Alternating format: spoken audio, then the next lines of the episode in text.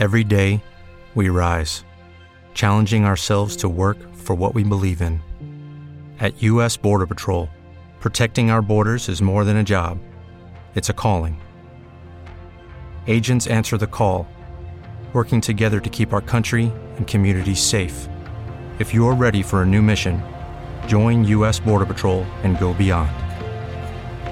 Learn more at cbp.gov/careers.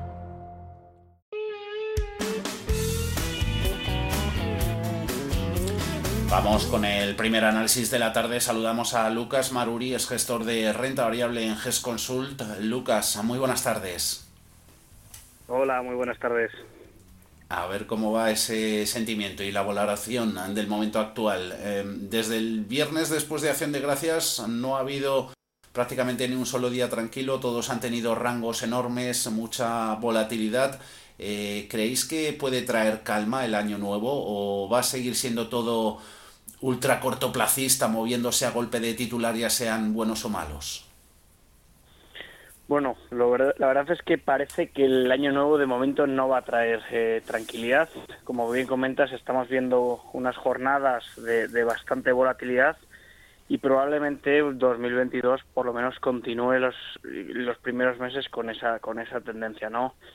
Eh, al fin y al cabo el mercado no, no entiende mucho de, años estancos, sino que hay, un, hay una historia por detrás que es la que sigue y, y recientemente pues bueno hay muchos temas sobre la mesa, ¿no? De los que el, mercado está pendiente. La verdad es que por cada cuestión positiva o, que, invitas, que invitaría al optimismo, pues se me ocurre una, una negativa o, viceversa, ¿no? Eh, por comentar algunos temas de los más recientes, pues obviamente el tema de la inflación, los cuellos de botella, el tapering de la Fed, de, quizá la alta tasa de contagio de Omicron, todos esos serían eh, argumentos negativos. Y luego los positivos, pues bueno, que seguimos en un contexto de exceso de liquidez, tenemos un Banco Central Europeo que de momento va a seguir con, el, con la política ultra expansiva, eh, la renta variable sigue sin mucha alternativa para, para los inversores y, por ejemplo, pues la baja letalidad de Omicron yo creo que es algo que en unas semanas o en unos meses veremos como algo positivo. Eh, con esa volatilidad dominante, eh, ¿se hace más difícil la, selección de valores de calidad o estos quedan más a la vista cuando, cuando hay tanta marejada? Yo creo que la volatilidad es amiga de la selección de valores. Eh, nos facilita la tarea, sin duda. ¿no? Al fin y al cabo, nosotros nos dedicamos constantemente a buscar ideas de inversión, a analizar compañías, eh, a conocer bien el modelo de negocio y a tener un contacto directo con el equipo directivo, ¿no? De forma que al final seleccionamos cuáles son esas compañías de, calidad que muchas veces nos gustaría ver en cartera, pero que no las introducimos en cartera mm, comúnmente por el precio al que cotizan, ¿no? Entonces la volatilidad generalmente lo que trae es precisamente oportunidades de inversión, ¿no? El mercado se pone nervioso, hay, hay grandes movimientos y esto pues para a quien le pilla con los deberes hechos, pues la verdad es que es algo generalmente positivo. Mm, para el año que viene y mirando al mercado español en concreto, ¿puede reducir el IBEX esa brecha con el resto de mercados europeos? Yo creo que es totalmente posible, eh, dado el mayor peso de compañías cíclicas eh, que defensivas que tiene el IBEX Mm, y teniendo en cuenta que, bueno, si ponemos todos esos ingredientes que hemos ido comentando en la coctelera, debería ser un mejor año para, para sectores cíclicos, lo que podría apoyar algo más, algo más al IBEX, pero esto estaría por ver. También es cierto que, que, España es una de las geografías eh, para las que las expectativas de crecimiento económico están más altas eh, en 2022 y en 2023 y esto pues aunque nuestras compañías son multinacionales sí que podría traer el, el, interés, el ojo de algunos inversores internacionales, ¿no? Que a lo mejor no se paran a analizar tanto las compañías españolas.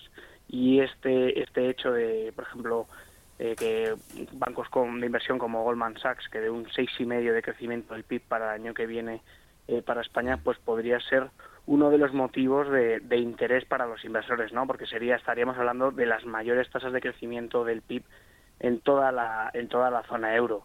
Y luego también hay que tener en cuenta que, que si analizamos una por una las compañías españolas, en la gran mayoría de los casos eh, no están nada caras. ¿no? Eh, si las comparamos con, con homólogos en, en, Europa o en Estados Unidos, eh, pues lo cierto es que en general, en términos generales, estas compañías españolas pues están cotizando con algo, con algo de descuento. Mm. Y cuéntanos, Lucas, por favor, eh, valores a tener en cuenta también aquí en España, el resto de Europa y sobre todo a ver si habéis eh, realizado algún cambio en cartera recientemente.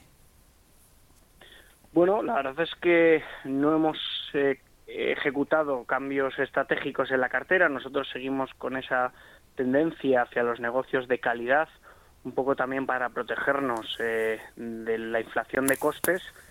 Y, y lo que sí que estamos eh, aprovechando, pues como comentábamos, es esos, son esos episodios de mayor volatilidad para quizá ir deshaciendo algunas posiciones que se han ido la acción se ha ido un poco por encima de nuestra valoración teórica y por el contrario ir comprando algunas oportunidades que hemos visto, ¿no? Por comentarte algunos nombres en nuestro fondo europeo, que, que es el que al final soy yo el responsable, pues podría comentarte, por ejemplo, que hemos estado vendiendo Dassault Systems, que es una compañía tecnológica francesa que hace software y que la verdad es que es un negocio espectacular, que nos encanta, eh, pero que es cierto que las acciones pues eh, se nos habían quedado sin potencial.